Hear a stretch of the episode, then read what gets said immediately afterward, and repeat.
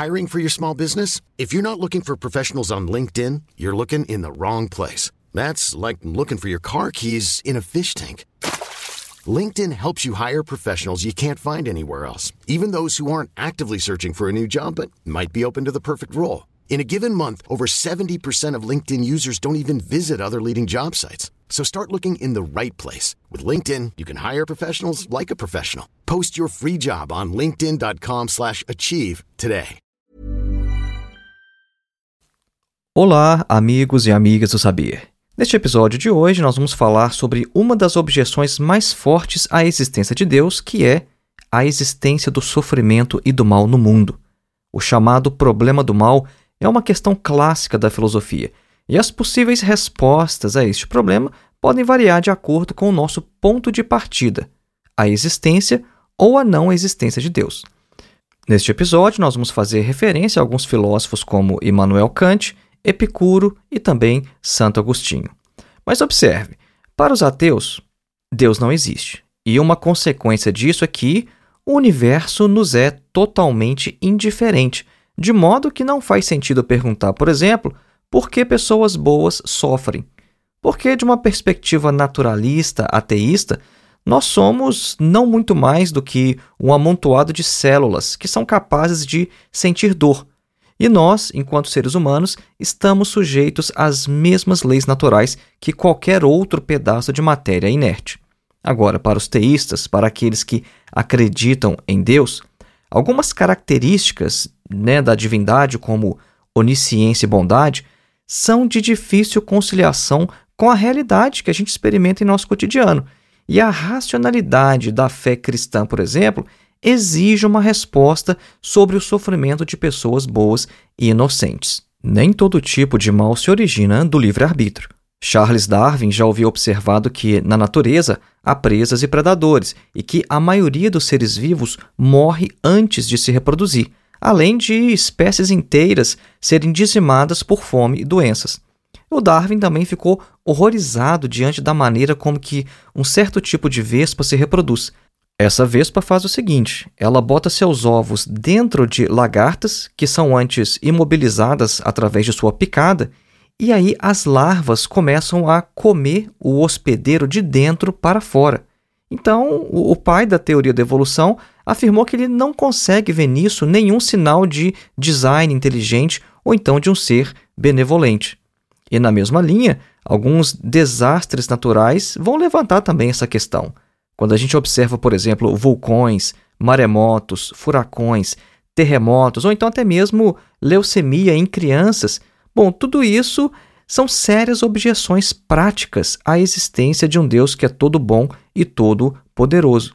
Dizem que o terremoto de Lisboa, ocorrido em 1755 e que matou mais de 100 mil pessoas, fez mais para abalar a crença em Deus do que as obras de pensadores iluministas como Voltaire, Diderot e David Hume. É sobre questões assim que nós vamos falar no episódio de hoje. Acompanhe.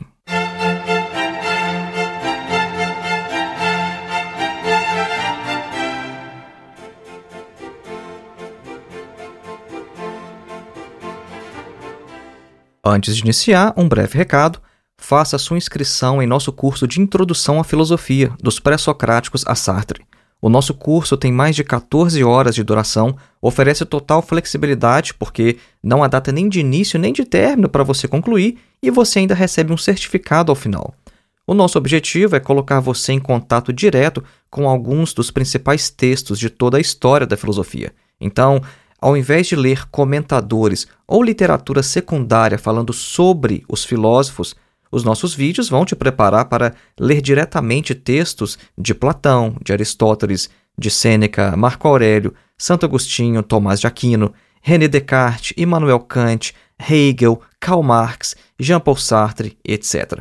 Para mais informações, acesse o link que está na descrição deste episódio ou então o link que você pode encontrar em nosso site www.filosofiaepsicanalise.org. O nosso segundo recado é que você pode se tornar um apoiador deste nosso trabalho através da plataforma Apoia-se. O link para o nosso perfil está na descrição deste episódio. E uma outra maneira de manter este trabalho no ar é contribuindo com qualquer valor através de nossa chave Pix, que é o nosso endereço de e-mail filosofiavermelha@gmail.com. O nosso terceiro e último recado é que você pode adquirir meu livro diretamente no site da editora. A obra se chama Duvidar de Tudo: Ensaios de Filosofia e Psicanálise e ela é uma coletânea com cerca de 90 textos que eu escrevi ao longo dos últimos 15 anos. A obra é dividida em três sessões: filosofia, psicanálise e a terceira de sociedade e religião. E a maioria dos textos é de caráter introdutório e são a base desse trabalho que fazemos aqui neste podcast e também em nosso canal no YouTube. Então, vários temas que você ouve aqui no podcast, você pode encontrar em sua forma escrita lá neste livro. Para mais informações, acesse o link que também está na descrição deste episódio. Voltemos então ao nosso tema: o sofrimento inútil, o mal e a existência de Deus. Eu gosto sempre de começar falando sobre esse tema com uma anedota, com uma situação que aconteceu comigo alguns anos atrás. É basicamente o seguinte: um dia eu recebi um telefonema por volta das 3 horas da manhã. Agora, quando alguém nos liga chorando nesse horário, a gente sempre espera pelo pior.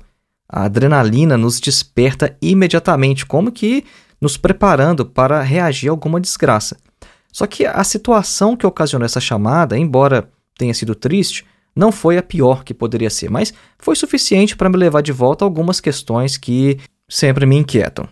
Aconteceu que o cachorrinho da minha sobrinha passou mal durante todo o dia anterior e ele estava vomitando, expelindo sangue pelas fezes. Ela, inclusive, a, minha sobrinha, ela buscou ajuda para levar o cachorrinho a um veterinário, só que por diversas razões nenhum adulto o fez. Eu suspeito que o cachorrinho tenha sido intoxicado por veneno para rato. Então, durante todo o dia, esse cachorrinho ele sofreu bastante. E durante a madrugada, quando eu recebi essa ligação, o cachorrinho não aguentava mais nem mesmo se sustentar sobre as suas patinhas. E em certo momento, ele ficou com o corpo todo duro, enrijecido, né, só que ainda vivo. Aí passou mais um tempo, esse cachorrinho faleceu. E aí eu fiquei pensando um tempo depois sobre isso, o que é que significou a passagem deste ser vivo por este mundo? A razão nos leva a postular a existência de outros mundos, ou então de vidas passadas, ou então até mesmo de um absoluto, para tentar dar sentido ou então fornecer respostas a questões desse tipo. Agora, se a gente não quer sacrificar o rigor lógico e conceitual em troca do conforto que essas ilusões, né, no sentido freudiano, oferecem, só nos resta então admitir que a existência desse animal, a existência desse cachorrinho, foi, assim como a nossa é, marcada pelo absurdo, pela total falta de sentido, de finalidade, de telos, como se diz no grego. Ou seja, esse cachorrinho veio ao mundo ele passou por algumas experiências, por algumas relações, ele sofreu de maneira completamente desnecessária e partiu, foi embora, morreu. E foi esse sofrimento supérfluo, esse suplício do último dia, que me fez lembrar que esta é apenas uma instância ou apenas um exemplo de uma questão mais geral e que marca toda a nossa existência, que é o mal e o sofrimento. A questão não é apenas a existência do mal, mas os tipos de sofrimentos que nós encontramos no mundo. Porque há alguns sofrimentos que são completamente desnecessários, absurdos, sem finalidade, que enfraquecem qualquer argumento pela existência de um ser absoluto e que tem as propriedades de todo-poderoso e todo-bondade ao mesmo tempo. Esse excesso de sofrimento desnecessário que a gente percebe no mundo não pode ser explicado, né? E aqui utilizando categorias aristotélicas apenas por sua causa eficiente. Nós buscamos uma causa final para o sofrimento, uma causa teleológica. E aqui a gente se vê diante do absurdo, do irracional, do inexplicável, porque, obviamente, a fé não é uma explicação. Uma causa eficiente, só para explicar o que eu acabei de falar, uma causa eficiente seria dizer, por exemplo, que nós sofremos devido ao pecado original, à queda do gênero humano. E uma causa final seria explicar o seu porquê, a sua razão de ser. Agora, levaria o sofrimento a um aperfeiçoamento moral? Será que o sofrimento que a gente experimenta no mundo teria um caráter pedagógico para nos ensinar coisas? Seria por isso que Deus deixaria, Deus permitiria que as pessoas sofressem para que elas aprendam alguma coisa? Muitas outras questões ainda vão surgir. Que lições que a gente pode extrair, por exemplo, do sofrimento de inocentes? O que é que a gente aprende, por exemplo, quando uma criança muito pequena, que ainda nem mesmo desenvolveu a linguagem, sofre? E o que dizer do sofrimento anônimo, um sofrimento, por exemplo, que ninguém sabe que existiu? Então, todas essas agonias, enquanto instâncias, enquanto exemplos da condição que afeta toda a humanidade, elas parecem apenas reforçar o absurdo de nossa existência insignificante nesse pequeno planeta, nessa esfera que está destinada, assim como o Sol, a desaparecer um dia, sem deixar memória de tudo o que se passou aqui. E mesmo que restasse apenas a lembrança de todo esse teatro em cujo palco nós somos os atores, haveria pelo menos uma mente consciente no universo que pudesse nos fazer beber da fonte da memória que nos resgatasse do total esquecimento? Há alguém que nos assiste, mesmo que nós fôssemos completamente felizes, estaria a nossa existência justificada? O tipo de sofrimento que há no mundo parece não encontrar resposta nem mesmo nos maiores sistemas metafísicos, nem mesmo nas maiores religiões. Às vezes a gente vai atribuir ao sofrimento uma causa eficiente, mítica, como o pecado original, no cristianismo. Outras vezes a gente vai tomar o sofrimento apenas como ponto de partida e a gente vai tentar superá-lo, como o budismo faz, por exemplo. Agora, o que nós buscamos no final das contas é sempre tentar dominar o sofrimento, tentar dominar o mal. Isso seja pela prática, ao nos engajarmos no mundo, ou então através do conceito, porque compreender algo é dominar essa coisa. Nós mencionamos agora há pouco que uma tentativa de resposta teológica a essa questão do sofrimento no mundo vai considerar que o sofrimento serve para o nosso aperfeiçoamento moral e que um dia todo este mal que nós vemos no mundo fará sentido. Quando o mundo acabar e aí todos estiverem ou no céu ou no inferno, nós vamos finalmente compreender os propósitos divinos que agora a gente não entende, que agora é impossível que a gente compreenda. Agora, o problema é que parece haver certas formas de sofrimento que não cumprem propósito algum. Vejam, imagine uma situação em que uma criança cai em um poço e fica ali sozinha por vários dias. Ela fica ali ferida, exposta ao frio e à fome, até morrer algum tempo depois, sem que ninguém a veja e ninguém jamais saiba o que aconteceu. Agora, vamos imaginar o seguinte: nessa situação, se o desaparecimento dessa criança tivesse, por exemplo, o propósito de aperfeiçoar moralmente os seus pais, essa criança poderia simplesmente ter morrido imediatamente, e o efeito sobre os pais seria o mesmo. E também, considerando a pouca idade da criança, sua inocência, tampouco a gente poderia dizer que o seu sofrimento lhe tornou moralmente melhor. Agora, isso é apenas um exemplo, uma situação hipotética, mas o objetivo aqui é nos mostrar que essa ideia de aperfeiçoamento moral não explica certa forma de mal que há no mundo. Isso parece indicar antes que é pouco provável que um Deus bom, onisciente e todo-poderoso de fato exista. Isso nos leva ao famoso paradoxo de Epicuro. Epicuro que foi um filósofo grego, ele levantou esse paradoxo sobre as características ou alguns atributos divinos e a existência do mal no mundo. O Epicuro falou o seguinte: olha, é, existem quatro possibilidades para essa questão. Primeiro, ou Deus quer acabar com o mal, mas não pode. Segundo, ele pode, mas não quer. Terceiro, Deus nem pode e nem quer acabar com o mal. Ou então, quarta, Deus pode e quer. Vejam só, se a primeira opção é verdadeira, isso é, se Deus quer acabar com o mal, mas não pode, isso significa que Deus não é todo-poderoso, como afirma a tradição judaico-cristã. Isso é, Deus até tem a vontade, ele até gostaria de acabar com o mal, mas ele não pode. Bom, isso coloca em xeque o atributo da onipotência divina. Agora, se a gente vai para a opção 2, que é ele pode, mas ele não quer, bom, aí Deus não é todo bondade, como também afirma a mesma tradição. Isso é, não, Deus pode, se ele quiser, ele acaba com o mal no mundo. Mas por que ele não acaba? Porque ele não quer. Bom, se ele não quer, então ele não é todo bondade, como afirma essa tradição. Agora, se for a opção 3, né, que o Epicuro vai dizer Deus nem pode e nem quer, bom, então a gente só pode concluir que Deus é mau. E se for a quarta opção, isso é, Deus ele quer acabar com o mal e ele também pode, então nós somos obrigados a explicar por que existe certo tipo de mal no mundo. E aí reside a dificuldade, porque é difícil conceber que certo tipo de mal exista sob os olhos de um Deus que seja bom e todo-poderoso ao mesmo tempo. Percebo então que, como nós afirmamos no início deste episódio, a existência do mal no mundo, e não só a existência do mal no mundo, mas a existência de certo tipo de sofrimento, é uma das mais sérias objeções à existência de Deus. Não é um argumento conclusivo, mas é um argumento que vai colocar os teístas, os crentes, em grandes dificuldades. E como o nosso assunto é filosofia, há obviamente algumas tentativas de respostas a essas questões. Nós vamos apresentar algumas delas logo após a nossa breve pausa musical.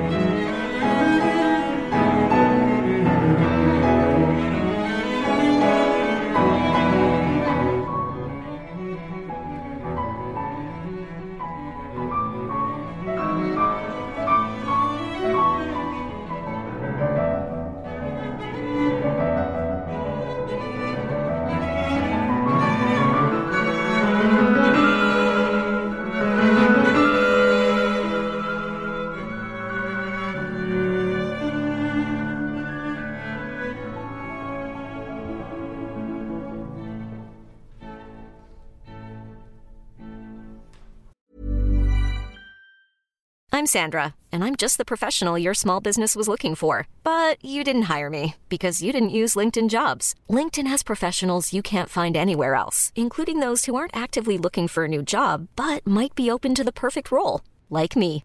In a given month, over 70% of LinkedIn users don't visit other leading job sites. So if you're not looking on LinkedIn, you'll miss out on great candidates like Sandra. Start hiring professionals like a professional. Post your free job on linkedin.com slash achieve today. Ever catch yourself eating the same flavorless dinner 3 days in a row, dreaming of something better? Well, HelloFresh is your guilt-free dream come true, baby. It's me, Kiki Palmer. Let's wake up those taste buds with hot, juicy pecan-crusted chicken or garlic butter shrimp scampi. Mm. Hello Fresh. Stop dreaming of all the delicious possibilities and dig in at HelloFresh.com. Let's get this dinner party started.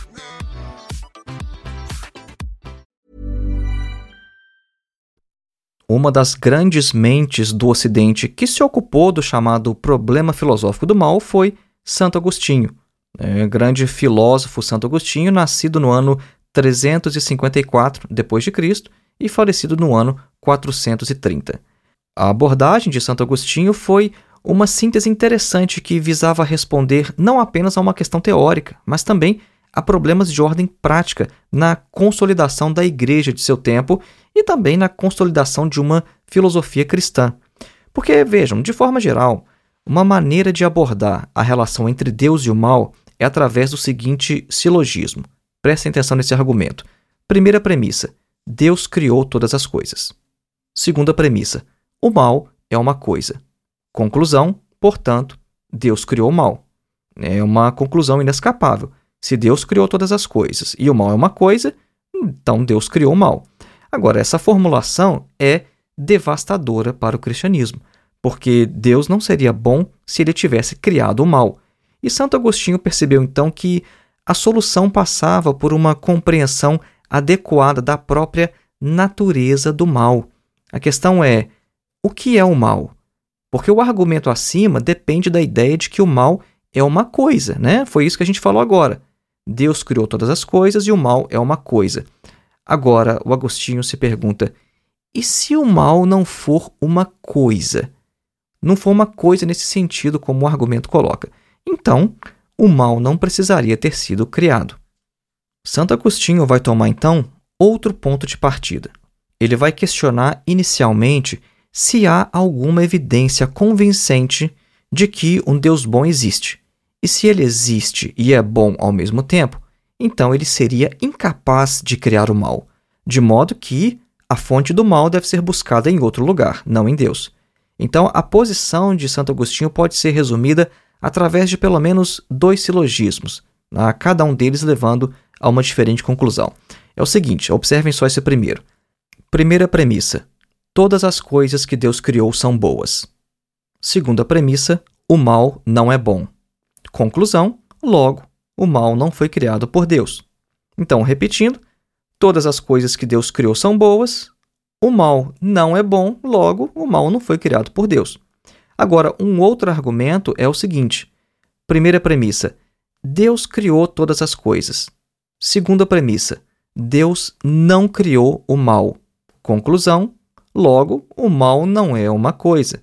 Então, repetindo, se Deus criou todas as coisas mas Deus não criou o mal, então o mal não é uma coisa. Então, essa é a estratégia de Santo Agostinho. Se o mal não é uma coisa, então o argumento contra o cristianismo que foi desenvolvido pelo primeiro silogismo que a gente citou, ele não vai ter fundamento porque uma de suas premissas é falsa. Então a questão fundamental é compreender a natureza, o que é o mal em si e uma categoria filosófica fundamental para compreender a reflexão agostiniana é a de ser. Porque, para Agostinho, tudo o que possui ser é bom, e Deus, como a fonte do ser, é perfeitamente bom, assim como tudo que ele trouxe à existência. Então, a bondade é uma propriedade que varia, portanto, em diferentes níveis. Então, somente após essas reflexões de natureza ontológica é que Agostinho vai estar pronto então para responder sobre a natureza do mal, a sua origem e a forma pela qual o mal entrou no mundo. A conclusão de Santo Agostinho é a seguinte: olha, o mal não possui uma natureza, mas a perda do bem é que recebeu o nome de mal, o qual seria então uma diminuição da propriedade do bem. Isso é, o bem tem um ser substancial, mas o mal não. E desde que todas as coisas foram feitas boas, tudo aquilo que é corrompido é privado do bem. Então, afirmar que alguma coisa é má significa apenas dizer que essa coisa possui uma quantidade menor de bem do que deveria ter. Mas aí restaria ainda esclarecer quando e por onde o mal entrou no mundo. Então, Santo Agostinho observou que o mal não poderia ser escolhido, porque o mal não era uma coisa a ser escolhida alguém pode apenas afastar-se do bem, isso é, de um grau maior para um grau menor, né, em uma hierarquia ontológica, tendo em vista que todas as coisas foram criadas boas.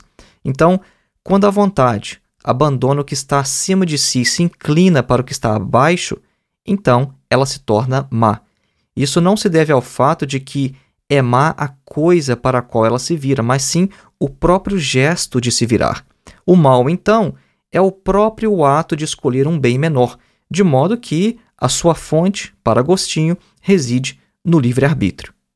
A conclusão importante para a gente levar dessa reflexão de Agostinho aqui, portanto, é a seguinte: o mal reside no livre-arbítrio. Isso é, é a partir do livre-arbítrio, é a partir do poder de escolha, do poder de se afastar do bem, é que o mal encontra ou faz o seu caminho no mundo. Nós vamos voltar ainda neste tema no final do episódio. Outro filósofo que também pode nos ensinar algo sobre essa questão é Immanuel Kant. A questão do mal e do sofrimento de pessoas que parecem não merecer sofrer preocupou também este filósofo alemão, nascido em 1724 e falecido em 1804. O Kant vai relacionar viver moralmente com ser digno de felicidade o que é diferente de ser feliz na realidade. Né? Vejam só, essa distinção é importante, ou seja, viver moralmente te torna digno de ser feliz, não te torna feliz na realidade. Aqueles que buscam agir moralmente não são necessariamente os mais felizes, e muitas vezes são até mais infelizes do que aqueles que não se importam com uma vida moral. Nós vemos que os maus prosperam muitas vezes e que milhões de pessoas boas e honestas sofrem e levam uma vida miserável. Agora, a gente não pode evitar, no entanto, tentar juntar as duas coisas, isso é, tentar juntar uma vida moral e feliz ao mesmo tempo.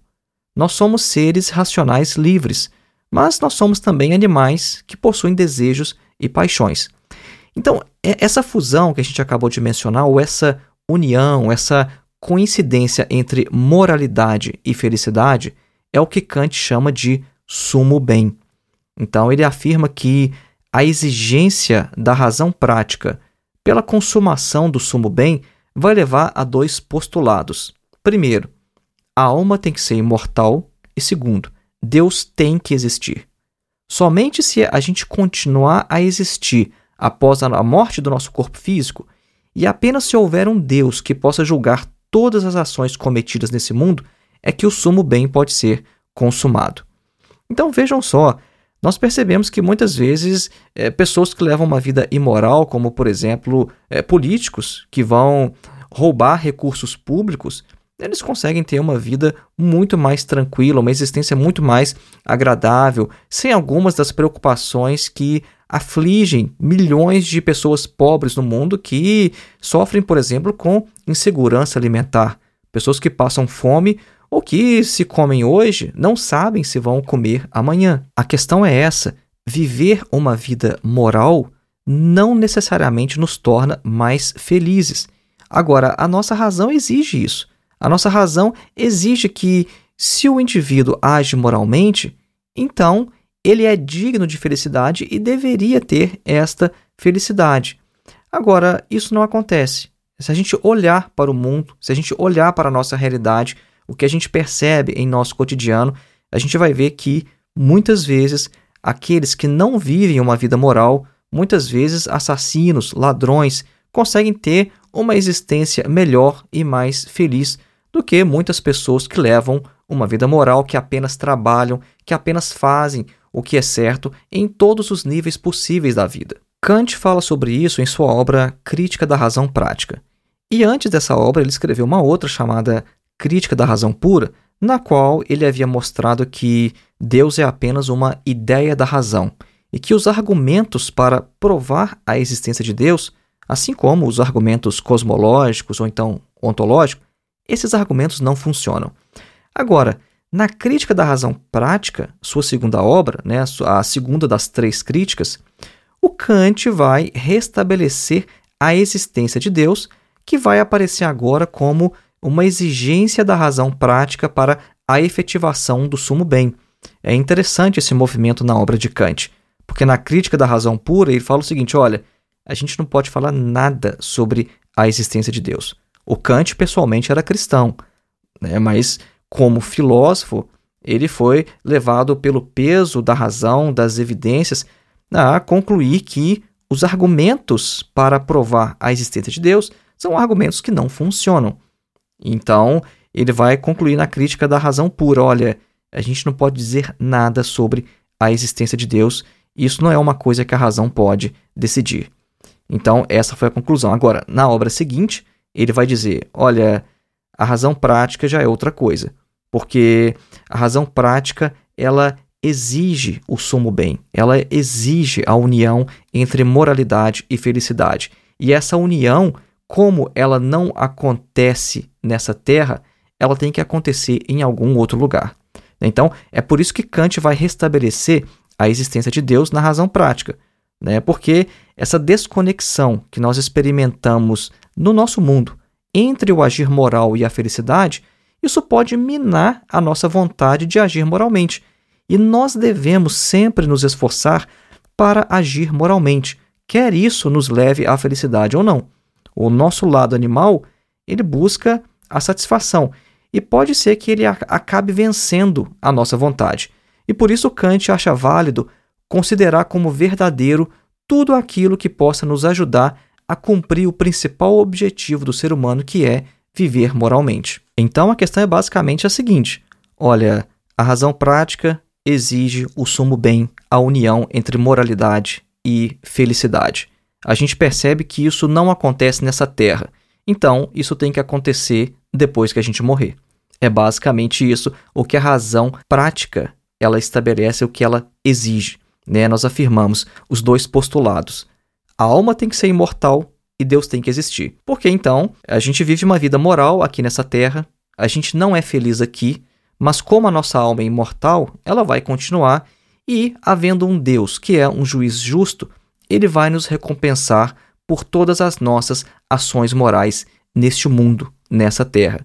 É basicamente essa a questão. Então é por isso que a gente diz que o Kant, ele de certa forma restabelece a existência de Deus em sua crítica da razão prática, mas como uma exigência da razão prática para a efetivação do sumo bem. E agora, à guisa de conclusão, nós poderíamos nos perguntar: há alguma saída?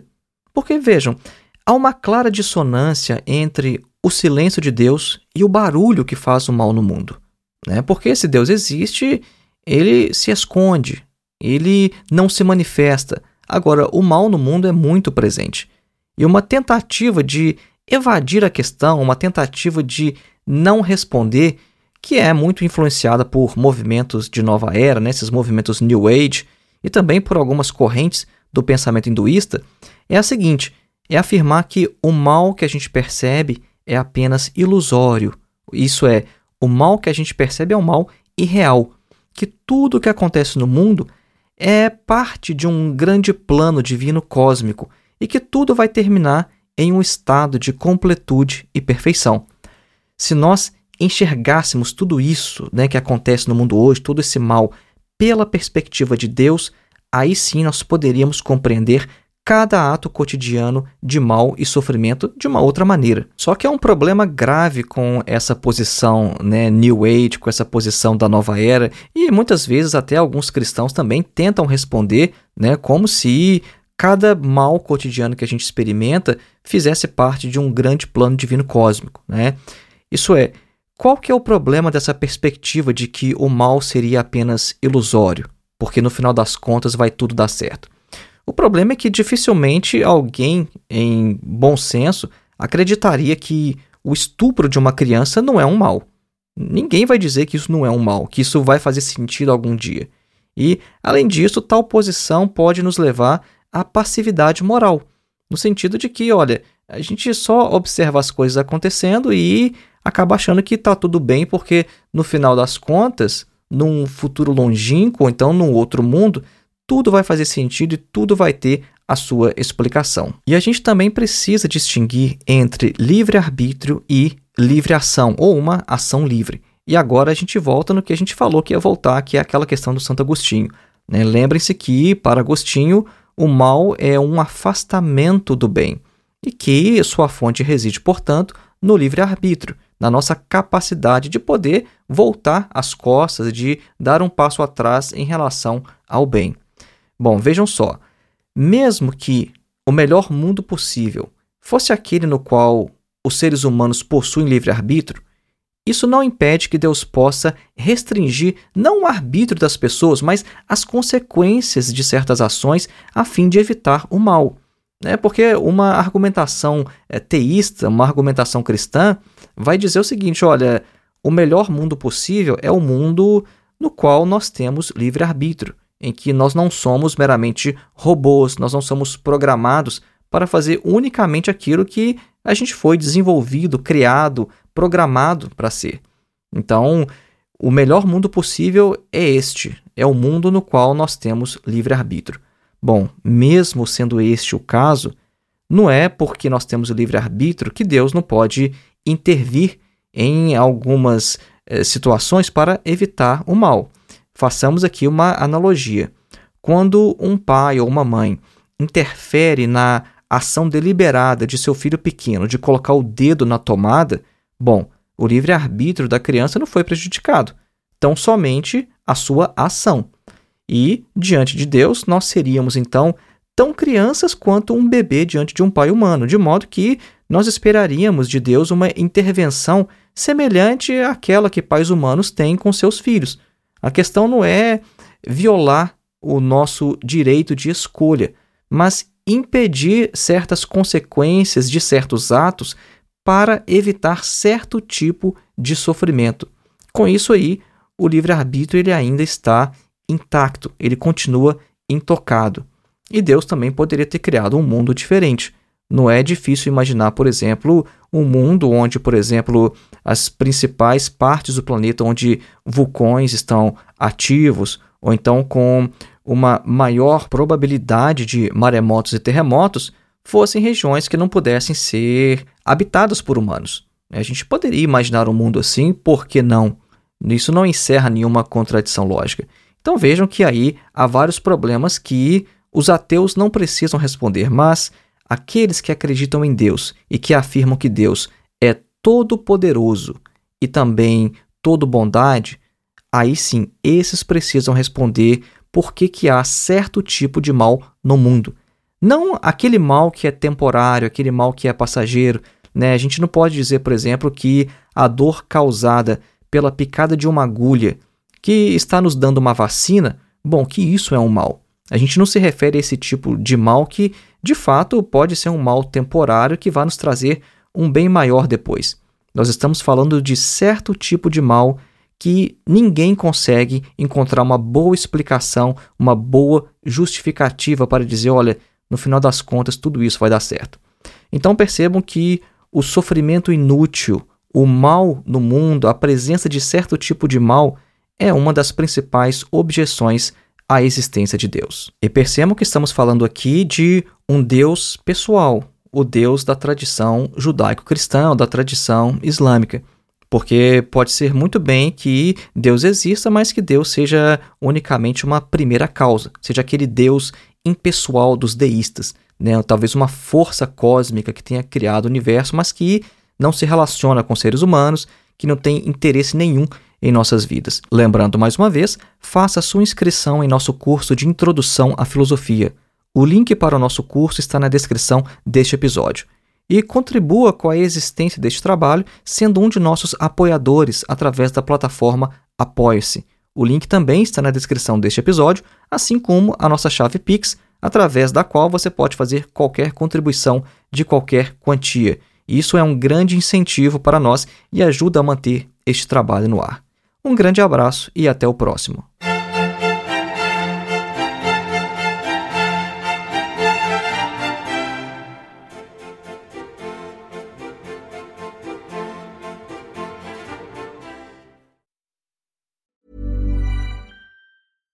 Catch yourself eating the same flavorless dinner three days in a row? Dreaming of something better? Well, HelloFresh is your guilt-free dream come true, baby. It's me, Kiki Palmer. Let's wake up those taste buds with hot, juicy pecan-crusted chicken or garlic butter shrimp scampi. Mm. Hello Fresh. Stop dreaming of all the delicious possibilities and dig in at HelloFresh.com. Let's get this dinner party started.